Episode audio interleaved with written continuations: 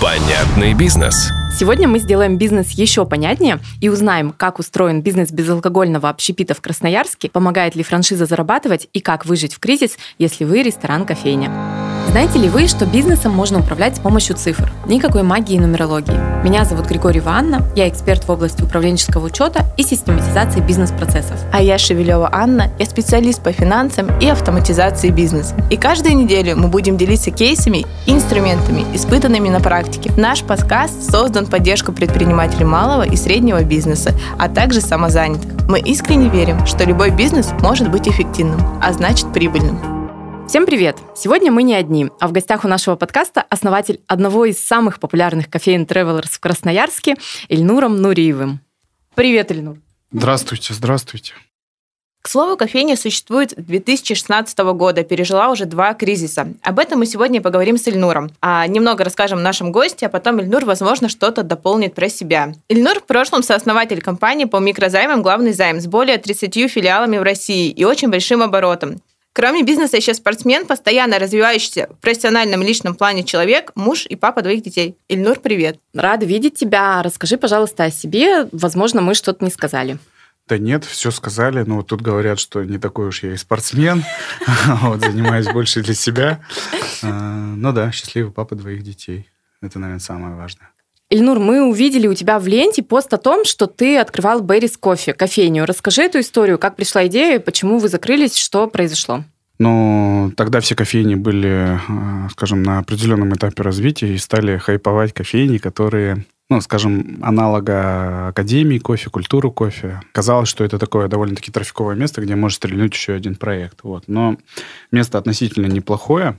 А, не получилось, наверное, сложить на тот момент концепцию. То есть не хватило профессионализма, а именно а, сделать правильную концепцию. Поэтому проект не очень-то и зашел. Вот сейчас я знаю, на этом месте другая кофейня, нормально существует, но концептуально она немного другая. Если вкратце, наверное, вот так. А ты вынес какие-то уроки, которые используешь сейчас в своем бизнесе?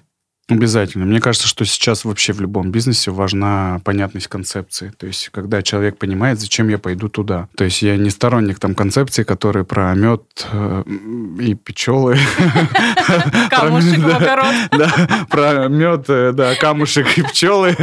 Э, я, наверное, сторонник понятных концепций. Если это история про кофе, то это должна быть какая-то понятная история про кофе и еду, либо просто про кофе, либо про какой-то спешлти кофе, что потребитель стал избирательным, особенно в Красноярске. И сейчас видно те заведения, которые имеют сильную концепцию. Они очень хорошо себя показывают то есть с точки зрения проходимости и популярности в городе. Все, что между-между, скажем, не имеет места быть сейчас. В нашем городе точно. Вопрос про бизнес без алкоголя. Страшно ли было открывать ресторан, можно же так назвать, зная, что будет достаточно серьезные блюда и не будет алкоголя? Нет, э, страшно было по другим поводам, потому что этот бизнес был вообще питерский, в принципе, для меня не знаком, но была уже определенная база менеджмента, и, как показывает практика, это, наверное, важнее.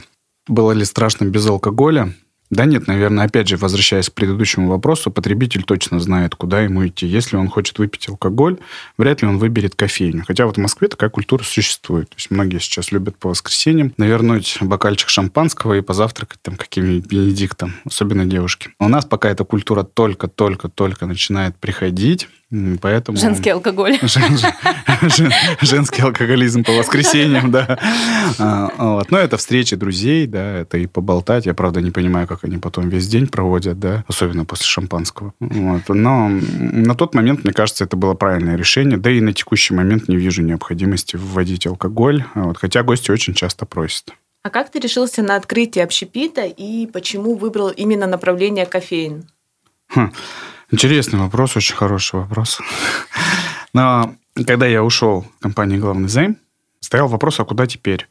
Вот, хотелось выбрать ну, кардинально какой-то другой бизнес. Я рассматривал фитнесы, э, рассматривал общественное питание. Вот, э, победил общественное питание. А в чем, как ты считаешь, преимущество э, франшизы и ее недостатки? Ну, на тот момент там рядом было два партнера, коллеги, конкурента да, по, ну, по разделу еда.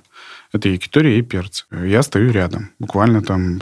Румбаба тогда еще не было. Я стою там буквально, ну, не знаю, там в 50 метрах. Заходить туда с каким-то новым проектом, да, вы сами помните, на этих местах были уже не одно заведение, которая там потерпела крах, заходить туда с каким-то новым неизвестным проектом, ну, конечно, вероятность была, вот, но я не имел ни опыта в общественном питании, ни какого-то круга знакомств, а, ни каких-то там... И тогда эти все сообщества мало были развиты. То есть сейчас все эти комьюнити, да, там, а, заходи, пожалуйста, открывай любой бизнес. На тот момент этого всего не было. Единственными держателями информации были тогда это вот, ну, собственно, франшизы. Вот. Было их несколько.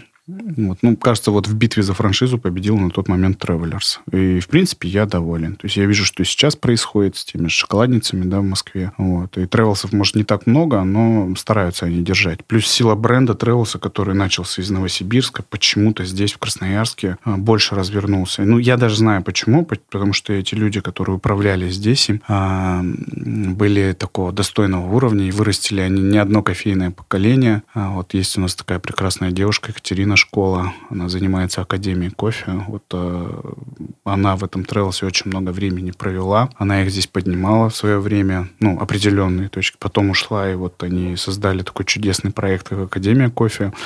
Поэтому, наверное, здесь он качнул больше, чем в Новосибе.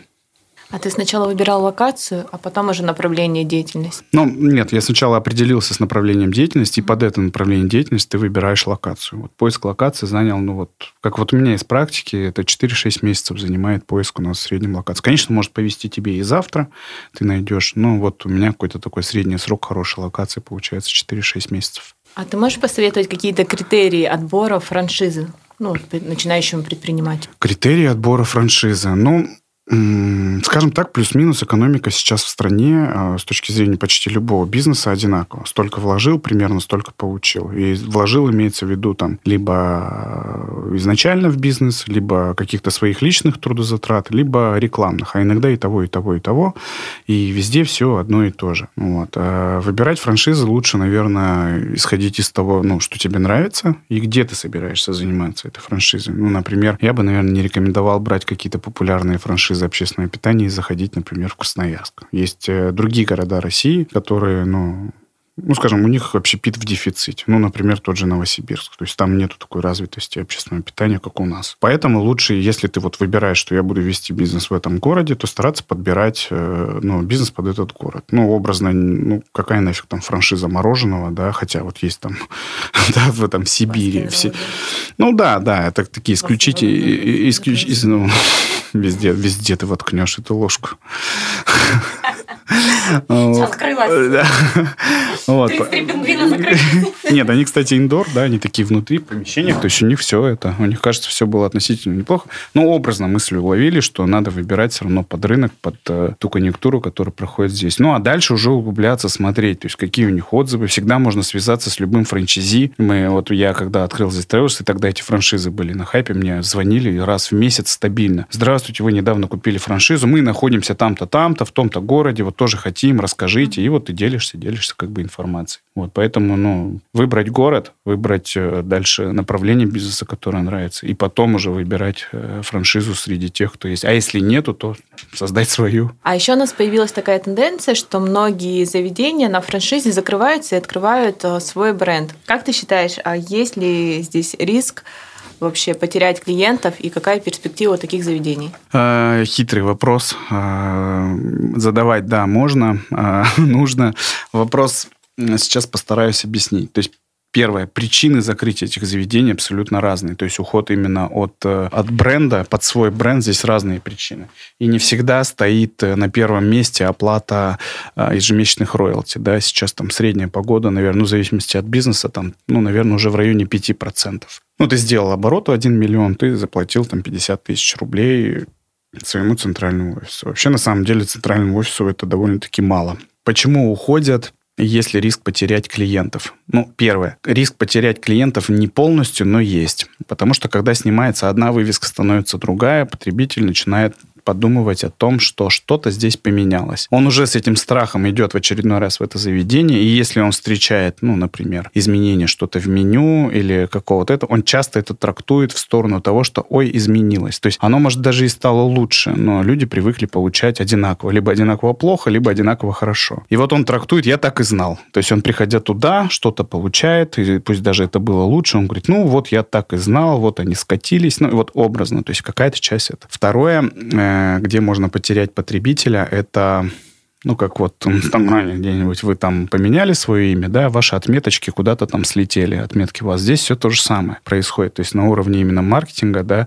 где-то в социальных сетях, где-то в каких-то геокартах, да, там Яндексы, Гуглы, Дубльгисы, да, то есть ты здесь тоже теряешь. Ну, например, часто же люди не ищут там, попить кофе. Они пишут конкретно, допустим, там, Travelers кофе. И едут туда, где Travelers кофе. В навигаторе или где-то. Когда ты снял бренд и назвался уже по-другому немножко, то ты определенную часть потребителя и здесь теряешь. Ну, она, скорее всего, дальше обратно наработается со временем, но на то они и бренды, что они требуют немножко времени для того, чтобы устаканиться на рынке. Для справки, например, кофейни есть в Азербайджане, Казахстане, Кыргызстане и Германии. Бывал ли ты в Travelers, которые находятся в других странах, есть какое-то радикальное отличие? Ну или городах других? В городах других бывал, а в других странах не бывал. Э, отличия, да, есть. Э, визуальные, есть э, какие-то колоритные моменты. Сейчас, если не ошибаюсь, много в Казахстане открывается. И, в принципе, тенденция ну, дизайна, она же все равно не стоит стоит на месте, меняется, франшиза улучшается, много красивого появляется, э, ну вот в, теку, в текущее время, поэтому кажется, что вообще ни одна кофейня друг на друга не похожа. Я помню, даже когда моя открывалась, она тоже была нечто уникальным и новым, э, а сейчас это кажется ну, настолько старая классика, вот, ну, веяние моды, что, дел, что делать? Все меняется, кроме Макдональдса. Макдональдс, Хотя и тот меняется уже. А, мы еще прочитали в Википедии, что есть э, собственный обжарочный цех. И в течение нескольких суток кофе прямо оттуда доставляется. Так ли это? Прямо из собственного цеха кофе? Да. Кофе везется из-за границы, э, там, по-моему, через специальные там аукционы, э, везется в зеленом виде. Это такое зеленое зерно, очень такое твердое, твердое, пока оно еще не обжарено, и хранится где-то на складах. Потом она в специальной машине жарится, под определенную, вот под необходимую партию, потому что обжаренный кофе уже имеет определенный срок годности. Зеленый, он такой, он подольше может э, жить заказал 10 килограммов, тебе пожарили 10 килограмм, ну, утрирую, 10 килограмм не жарят, надо больше, и присылают. Наш, у нас две обжарки, одна в Апрелевке в Москве, это в сторону Внуково, и одна в Новосибирске. Вот мы пользуемся, ну, чисто из логистических соображений, вот той, которая в Новосибирске. Ну, если бы не вот эта бюрократия с транспортными компаниями и так далее, и так далее, да, мы бы вообще получали за один день это все. А в Новосибирске жарит человек, который первое место занял? А, нет, он в Москве. К слову сказать, в Москве. Как его зовут? А, я просто на текущий момент не знаю, а, работает ли он сейчас а, также с компанией или нет. Mm. Разного рода картинки блуждали в программе. Вот. Зовут его Арсений. Арсений Кузнецов, и он красавчик. Который занял первое место среди... Он в чемпионате мира по обжарке победил. Хотела сказать, среди обжаривателей. Обжари, обжарщиков. Да. А еще у нас есть информация, что Travelers изготавливает листовой чай, а также есть даже кондитерское производство в Новосибирске. А где а, ты закупаешь кондитерские изделия? Мы сами изготавливаем кондитерские изделия, не стали пользоваться этим удобством франшизы. Вот в нашей кофейне есть небольшой кондитерский цех. А почему вы эклеры не делаете? Потому там? что вы их не покупаете. Если вы их покупаете, мы их делаем. Если вы их не покупаете, значит, мы их не делаем и они довольно трудоемки в производстве. А все остальные кофейни закупаете из Новосибирска? А, нет, у многих есть свой кондитерский цех, но кто-то, возможно, я, конечно, не могу отвечать за других, но, возможно, покупает те же чизкейки. То есть можно где-то от сторонних производителей делать закуп? Ну, не то чтобы от сторонних, наверное, по согласованию с центральным офисом, а, наверное, можно. Ильнура, скажи, пожалуйста, еще вот место, где сейчас кофейня находится, было занято ранее другими предприятиями общественного питания, и они были не очень успешными и закрывались.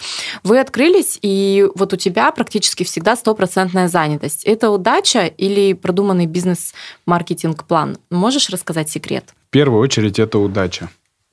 Э, в первую очередь это удача, потому что не имея опыта, э, выбрать э, какое-то место и стартануть, да, фортуна любит меня. второе – это маркетинг. Обязательно маркетинг. И одним из главных критериев является все-таки вкус. Я думаю, вы также выбираете заведение, какое бы оно клевое, красивое не было. Если там невкусно, вряд ли вы туда вернетесь. И дальше уже пошли разного рода маркетинговые фишки. То есть, ну, более подробно могу в отдельном подкасте вам рассказать. Но на самом деле на тот момент было даже несколько помещений, из которых я выбирал. Одно из них это сейчас на синих крышах, где Калина Малина открылась, прямо на углу. Вот, оно не победило по причине того, что тогда еще не было такой застройки, как сейчас. Там это раз. И второе, это все-таки жилой дом, и прям в составе жилого дома было помещение. Ну, там есть свои технические нюансы и сложности. И третье, еще там был банк. Там после банка очень много надо было выносить, в том числе каких-то здоровых сейфов. Там, там в сейфах жить можно было. Вот. А победило это помещение, но чтобы его забрать, пришлось побороться, кстати, на тот момент с какой-то пиццерией, причем с какой-то популярной. Ну, побороться здесь в плане денег и в плане собственника. То есть надо было подочаровать чуть больше собственника, чем они. Тогда там находилась кафе «Мята». На тот момент у нее уже дела шли не очень. Они занимались обслуживанием действительно поминальных обедов, и заведение имело такое немножко атмосферу, такую мрачную. Оно само по себе довольно черное, такое темное было, все такое занавешенное. Там еще сторона всегда не самая солнечная. Вы можете заметить, у нас позже всех там тает снег, вечно все в тени. А, и тут еще вот это вот мята. Ну, естественно, туда уже мало кто ходил. Вот, и чтобы застолбить и занять это место, пришлось их немножко выкупить. А тебе не страшно было, что ты тоже потерпишь неудачу? Страшно было. Ну, в конце концов, жив-здоров буду. Вот. И, наверное, в каждом бизнесе, когда люди стартуют, это страшно. Но постепенно этот страх все равно имеет динамику вниз. То есть ты уже начинаешь это расценивать с точки зрения вероятности. И я вообще мало верю в то, что есть бизнесы, которые вот ты стартанешь, и точно он пойдет. Ну, это рынок. То есть, если сейчас тебе рынок такое дает, какое-то модное и новое ультранаправление, тогда он тебе простит все твои ошибки, и ты точно пойдешь вверх. Так, э, есть очень много бизнесов наоборот, которые должны были сдуться уже довольно-таки давно, но имеют большой успех. Чего это зависит? Ну, от собственников точно. И от попадания в концепцию. А как ты думаешь, сколько процентов в бизнесе зависит от а, действий собственника и сколько от удачи?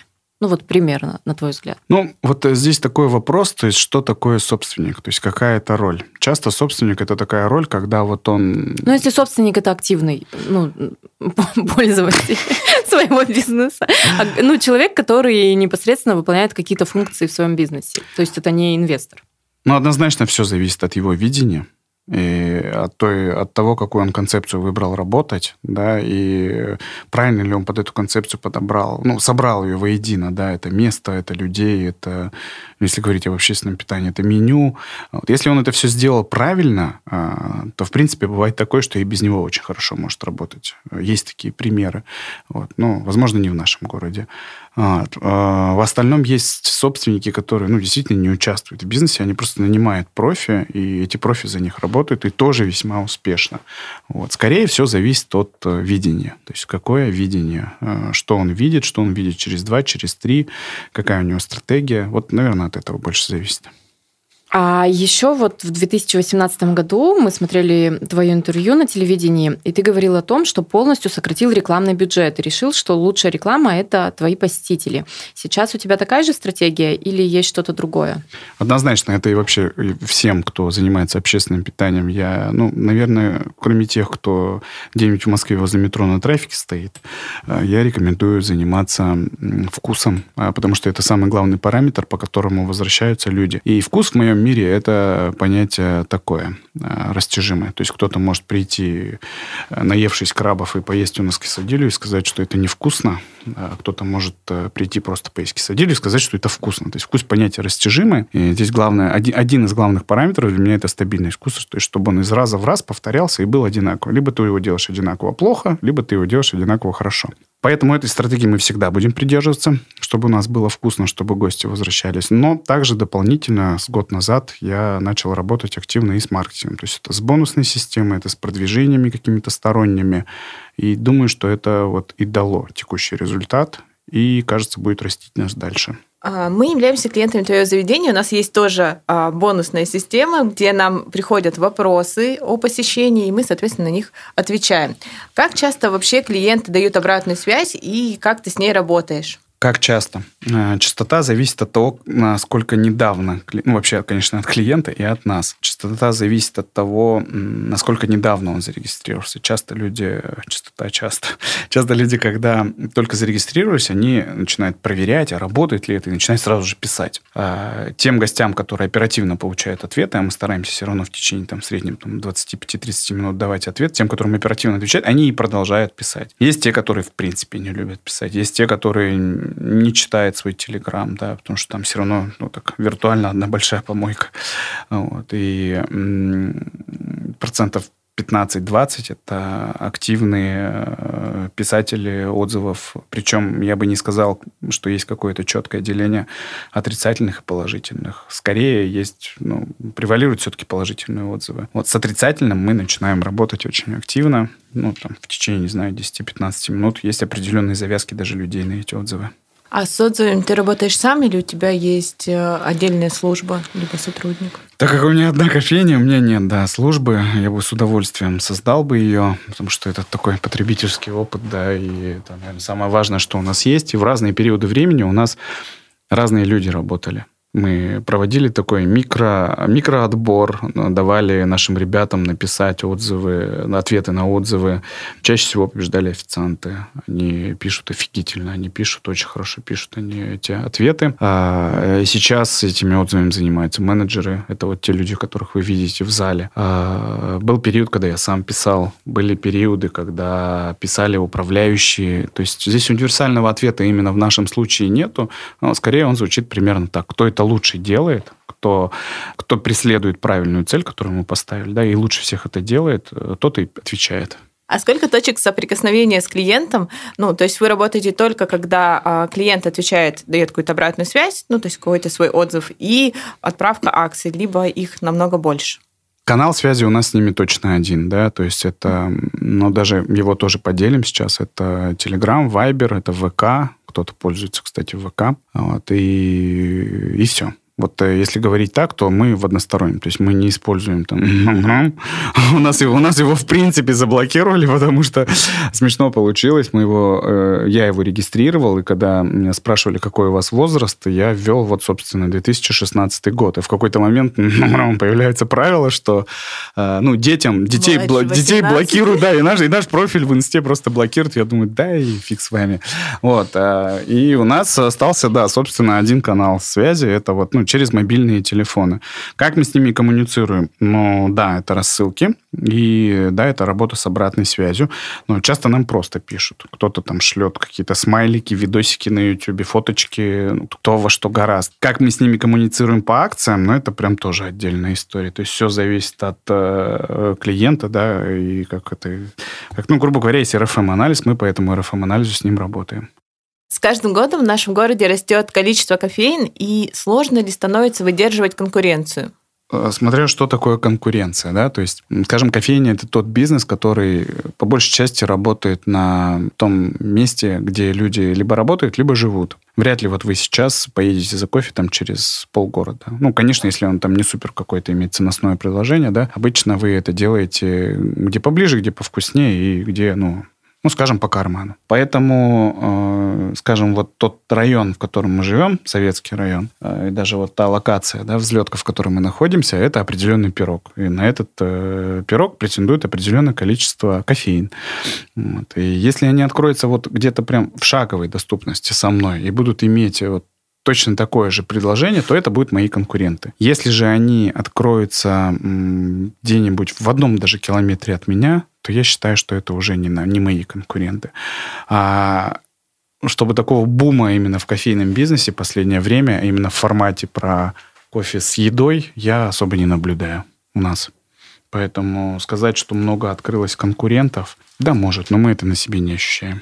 Скажи, пожалуйста, вот Travelers очень крутой в плане сервиса и обслуживания клиента. Как ты мотивируешь на это сотрудников? Есть ли какая-то система мотивации или же лучшая мотивация – это хорошие чаевые? Э, чаевые, безусловно, это хорошая мотивация, вот, но, как показывает практика, чаевые далеко не показатель сервиса, потому что э, гости часто пишут, что все плохо, все это, но оставляют чаевые, либо наоборот. Поэтому это такая не, тем, не температура по палате. С точки зрения, как мы мотивируем на хороший сервис, это, ну, контролируем. Мы собираем отзывы обязательно. То есть э, каждый официант должен вечером написать э, тебе, что ему передавали гости. Вот. Понятно, что... Реально, вечером, каждый вечер? Каждый вечер, да. Каждый вечер. Вот сегодня, правда, вот было на днях, что отзывы за вчера, то есть это уже не считается, это уже по шапке. Вот. А второе, любой гость может написать нашу бонусную систему, что его плохо обслужил официант. И такое, да, бывает. Вот. Но не всегда это связано, понятно, с официантом, где-то у человека что-то там произошло. Вот. Ну и первую же все-таки, наверное, очередь это люди. Да? То есть мы изначально стараемся не брать тех, кто, ну, не то чтобы плохой, а он просто не заточен под сервис. Он, в принципе, это не в его ну, природе и в понимании понимании и мире. То есть человек не улыбается, человек не понимает, где он работает и в каком месте. Вот. И когда уже формируется команда вот с такой э, культурой да, сервиса, то другие уже и не приживаются. А скажи, есть ли у тебя сотрудники, кто с тобой с самого начала? Нет, вот буквально недавно такой сотрудник ушел. С самого начала в нашей кофейне только я. А есть ли у вас показатель средний чек, и как-то ты с ним работаешь или нет? А, да, у нас есть понимании понятия среднего чека, как мы с ним работаем. Но можно работать с средним чеком по позициям в меню. Можно работать с гостем, который зашел, и максимально расширять его чек. Вот. Но, в общем-то, в работу со средним чеком именно на уровне персонала я слабо верю. Это очень низкорезультативная работа. Средний чек назначил сам предприниматель ровно тогда, когда он выбрал, что он будет продавать. Ладу или Мерседес. Вот э, невозможно на Ладах сделать средний чек, как на Мерседесе, как ты ее не нашпигуй. Поэтому вот э, можно лишь расширить. Э, ну, я почему привожу пример на автомобиле как-то попроще. Да, может, можно добавить новые колеса и прочее. И там, если ты из 10, там, у двоих добавил новые колеса, ну, вот ты расширил немножко средний чек. Но если завтра повысилась цена на ту же «Ладу», на 10%, то все твои труды ну, будут несравнимы с этим повышением цен. Поэтому кто здесь больше работает со средним чеком, не совсем понятно. Но это модно об этом говорить, что мы работаем со средним чеком, это т.д. и т.п., а по факту это все так себе. Плавно перейдем к нашим любимым вопросам про управленческий учет. Есть ли у тебя в компании э, учет для собственника или ты ориентируешься на бухгалтерский и налоговую отчетность? Так как мы небольшое заведение общественного питания, мы работаем на патенте. И нам не нужно вести эти учеты. Если я не прав, поправьте. Может, я где-то там уже встрял. А, вот. Э, поэтому, да, мы ведем отдельный управленческий учет. Как мы это делаем? Ну, у нас есть такая некая операционная система, на которой мы работаем, да, и я одним из первых, кстати, среди всей сети перешел на более современную эту систему.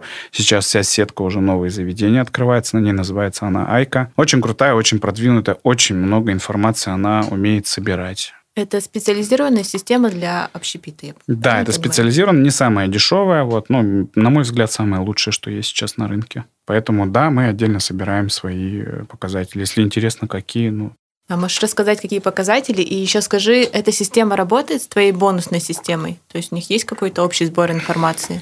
У них есть общий сбор информации. Это называется процессинг лояльности. То есть он происходит на стороне Айка. Mm. Что такое процессинг лояльности? Это бонусная система не знает, сколько ты потратила денег э, в текущий момент э, и сколько тебе начислить бонусов с этой. Вот.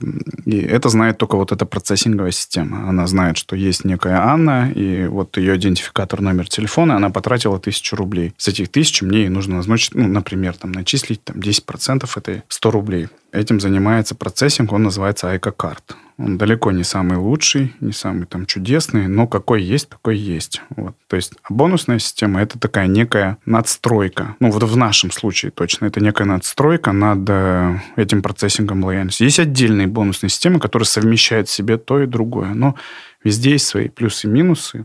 Но главный плюс – это вся моя база моих гостей хранится у меня, не где-то на стороне. То есть я могу поменять завтра бонусную систему, но вся информация о телодвижениях э, моих гостей остается у меня. Подскажи вот важный вопрос лично для меня. А куда у вас отдаются остатки пищи и есть ли какие-то места, может быть, с которыми вы работаете? И следите ли вы вообще за показателями пищевых отходов? Пищевые отходы возникают когда? Первый случай – это когда есть э, ну, скажем, попки огурцов. То есть, когда мы зачищаем огурец, да, у него остаются попки. То есть, это а, такой расход, который уже вложен в технологическую карту, да, и постоянно отрабатывается, ну, в зависимости от сезона. Ну, понятно, с длинного огурца две попки, с трех огурцов, который длиной один длинный, шесть попок. Второе, когда возникают, это, ну, неправильная норма заготовок. Это когда приготовили больше, чем э, смогли продать. И третье – это когда поставщик. Это когда вдруг по какой-то причине товар на приеме был качественный, а потом вдруг стал резко некачественный. Но те, которые некачественные, скажем, товары, их э, они просто утилизируются. По поводу остатков еды здесь тоже все очень сложно, потому что есть определенные нормы, да, и они у нас очень сильно устаревшие в стране. И по этим нормам там с едой буквально там уже через несколько часов порой нельзя ничего сделать, а тем более никому отдавать, потому что это тоже очень большая ответственность. Хотя было, было бы смешно. Собакам. Там, а? Собакам. Ну, что ж ты так не любишь наших братьев-то меньших-то? Почему бы их не, поз... не покормить какой-то свежатиной, да, кашкой там какой-то?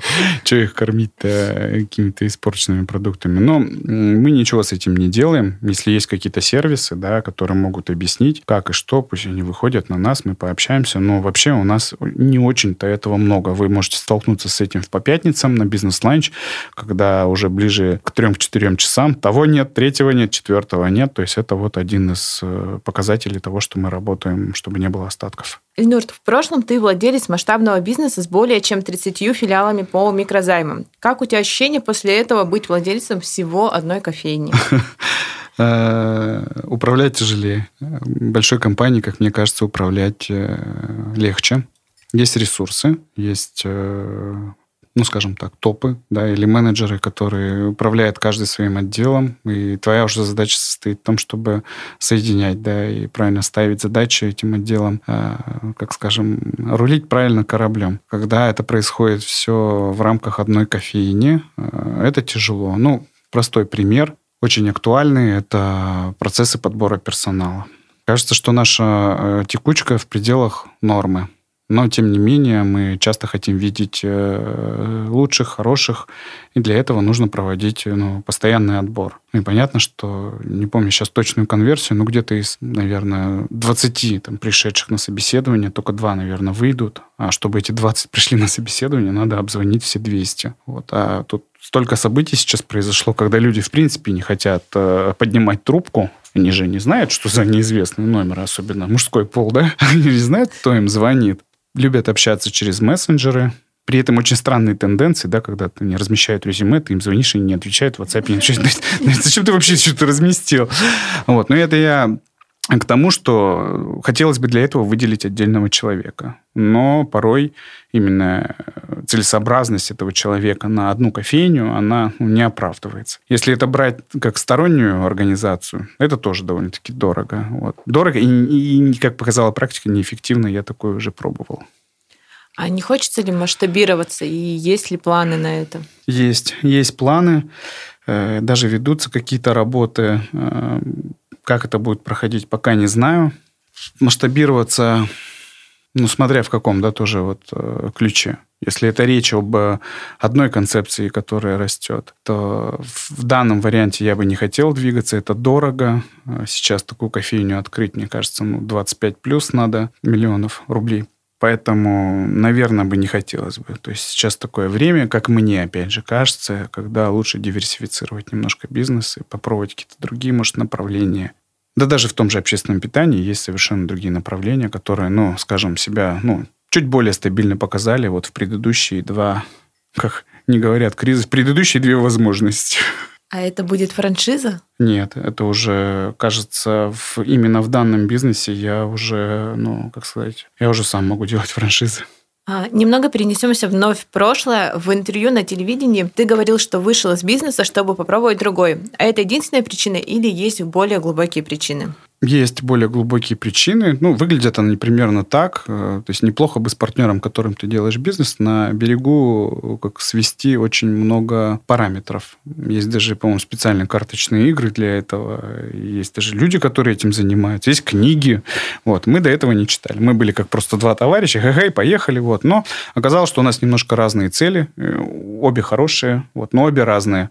Э, не сошлись, договорились, разошлись. До сих пор общаемся. Все супер. Женька, кстати, кстати, был одним из моих первых наставников. Это вот мой предыдущий бизнес-партнер. Ильнур, подскажи, твоя кофейня пережила два кризиса. Пандемию, когда мы физически не могли ни выходить, ни продавать, ни пускать к тебе гостей, и начало спецоперации, когда началось введение санкций и сокращение предложения товаров. Расскажи, как ты все это пережил, что предпринимал в первом и во втором случае, и какой опыт из этого извлек, и как он отразился на сегодняшней твоей работе. Возможности э, дали нам возможность э, усилиться Однозначно мы после первой и второй, хотя они вот совершенно несравнимые и разные, мы только усилились в первую, когда все закрылось. А, было волнительно, волнительно за близких, за здоровье всех вокруг, за сотрудников было волнительно. А, непонятно было, как же так сделать, чтобы и каждый э, сотрудник остался, и, и бизнес остался, который, ну, скажем, ответственен за этих сотрудников. А, вопросы решались как-то на ежедневной основе, то есть реально включилось в операционное управление, а, оперативно приходилось самому даже в этом участвовать. А, многие ребята разъехались. Вот тогда-то я и сделал первый вывод, что у нас абсолютно нету никакого канала общения, именно прямого канала общения с нашими гостями. То есть если говорить про то, те же социальные сети, да, которые тогда работали, то есть они имели больше такой отложенный эффект. Ну, сделал ты пост, кто-то когда-то его прочитал и сделал какой-то там вывод. Но даже вот физически сообщить гостям, что мы работаем и работаем в таком режиме и по такому-то меню, то есть ну, практически нигде невозможно было. Вот. Гости, постоянные гости, которые сейчас ходят, они очень сильно нас поддерживали в это время. А мы были одним из тех регионов, которых, ну, скажем, душили по общественному питанию это дольше всех, как уже сейчас, вот на текущий момент, можно сказать, прошлый губернатор нас это делал, да, пережили, усилились когда, наверное, еще отдельное спасибо нашему арендодателю а, Владимиру Алексеевичу. Он тоже с пониманием отнесся к ситуации, а, сделал определенные ну, шаги, которые нам помогли. Вторая ситуация, которая произошла, каким-то образом она автоматически нас сама усилила. Все-таки мы такая история казуальная, да, про ежедневное посещение. Больше всего пострадали, ну как временно пострадали заведения, ну такого более премиального сегмента. Знаю, что в нашей столице тотально пострадали заведения, потому что там был очень большой отток э, молодежи, ну временный, да.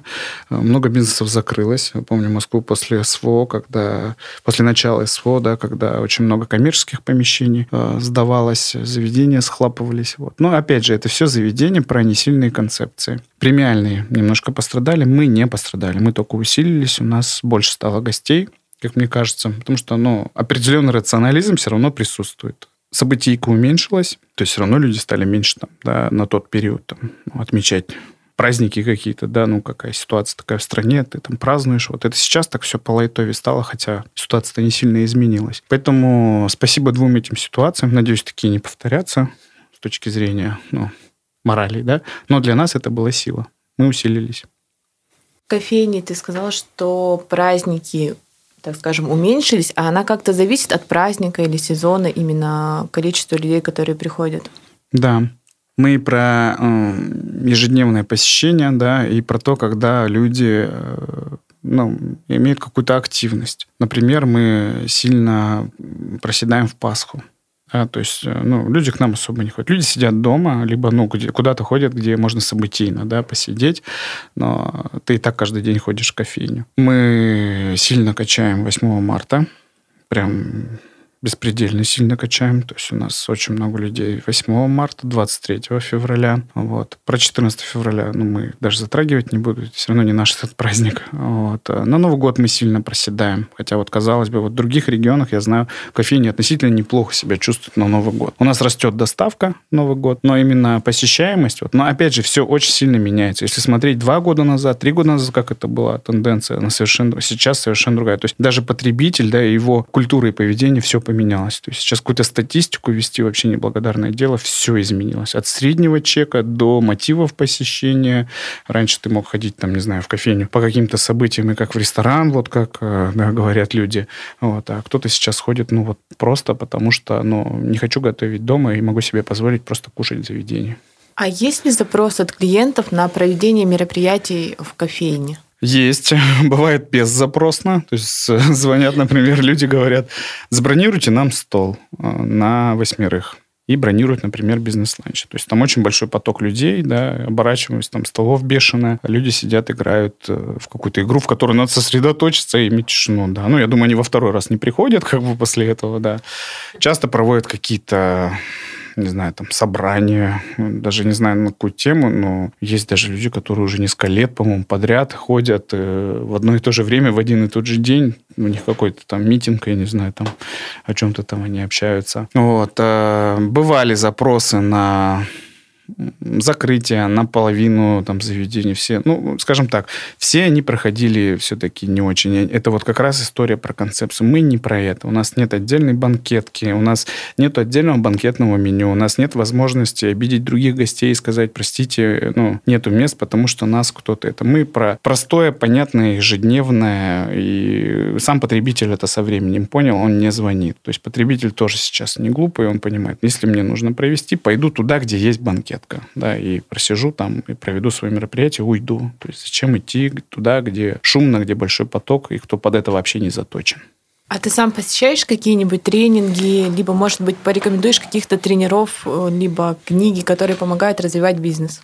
Если говорить про общественное питание, относительно недавно, может, лет пять э, стал проходить такой... Э, ну, ну, вообще всегда проходил в Москве ПИР Экспо. Его знают все, кто занимается общественным питанием. Есть еще такое неплохое мероприятие, называется «Гастрит». Оно проходит в Сочи с 1, по-моему, по 5 июня будет очень интересно. Оно и увеселительное, и э, образовательное. Хорошие спикеры, такие практики без всякой воды. Э, да и вообще, в принципе, я замечал, что в общественном питании все тренинги и обучалки, они все практичные. То есть э, с водой там тоже никто не выживает. Его сразу там хейтят, и он в следующий раз уже не выступает. По поводу общего развития бизнеса, ну, я, там, скажем, любитель э, таких ребят, как там Дашкиев, как Аяс Шабудинов. Мне кажется, они очень крутые. По поводу книг, ну, зависит от цели, смотря что ты хочешь. То есть научпопа в этом плане хватает. Есть какая-то тебе задача, не знаю, там, например, как открыть бизнес. Вот забиваешь в Google, как открыть бизнес, и первые там пять книг сто процентов будет что-то это. Если уже там, не знаю, как, как продать бизнес, который ты открыл недавно, вот то же самое забиваешь, и обязательно на это будет какая-то книга. Поэтому определенной рекомендации в этом нету. Наш подкаст, думаю, уже пора заканчивать. Ильнур, есть э, у тебя, может быть, какие-то пожелания для наших слушателей? Э, я очень сильно радею за бизнес, за бизнесменов, за предпринимателей, за любых, э, за тех, кого получилось, за тех, кого не получилось. Я хочу, чтобы это развивалось, хочу, чтобы это все поддерживалось. Вот вы молодцы, что вы взяли на себя такое ну, тяжелое, тяжелое э, направление и ношу. Вот, поэтому могу пожелать, что ну, не бояться, могу пожелать рисковать и могу пожелать третью важную вещь, искать правильных и нужных наставников и, как сказать, гидов в этом мире, начните искать, они найдутся. И бизнес это круто. Бизнес это свобода. Ура! Гип-гип, ура! Мы были очень рады узнать о тебе немного полезной, я думаю, для нас и для других информации. Спасибо, что пришел. Желаем тебе развития, больше лояльных клиентов. Спасибо. Всем пока-пока. Пока-пока. Пока-пока. Понятный бизнес.